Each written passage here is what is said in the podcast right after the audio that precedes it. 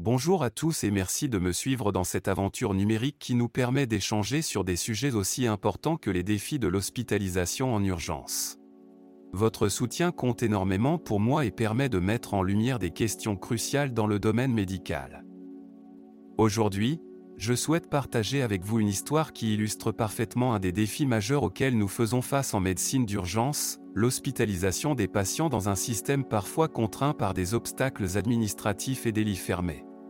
Prenons l'exemple d'une patiente fictive que nous appellerons Sarah.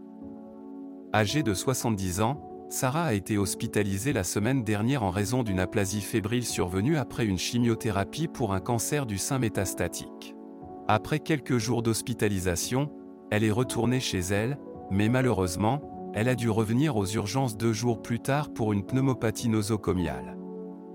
À première vue, la situation peut sembler simple, Sarah a un besoin urgent d'être réhospitalisée.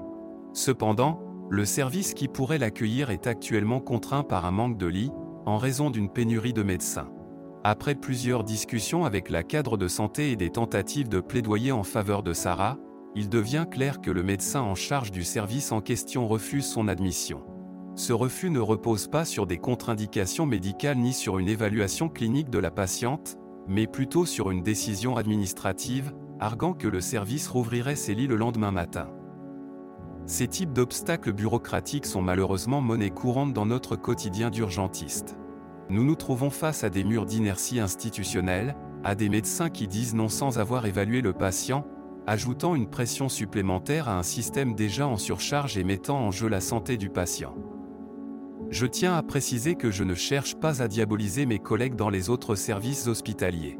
Nous faisons tous face à des défis monumentaux dans un environnement de soins de plus en plus complexe. Néanmoins, il est essentiel de se rappeler que les urgences ne sont pas un parking à patients ni une antichambre à l'hospitalisation. Il s'agit d'un service où chaque minute peut faire la différence entre la vie et la mort. À chaque fois qu'un patient comme Sarah se voit refuser une hospitalisation immédiate, cela met en péril son bien-être, ajoute un stress mental et émotionnel aux équipes de soins et contribue à la congestion de notre système de santé déjà fragilisé. Dans un monde idéal, tous les patients nécessitant une hospitalisation seraient admis sans délai dans le service le plus approprié. Mais nous ne vivons pas dans un monde idéal, et c'est pourquoi nous devons continuer à nous battre pour que chaque patient reçoive les soins qu'il mérite. Je vous remercie de m'avoir lu jusqu'au bout et je vous invite à partager cette réflexion.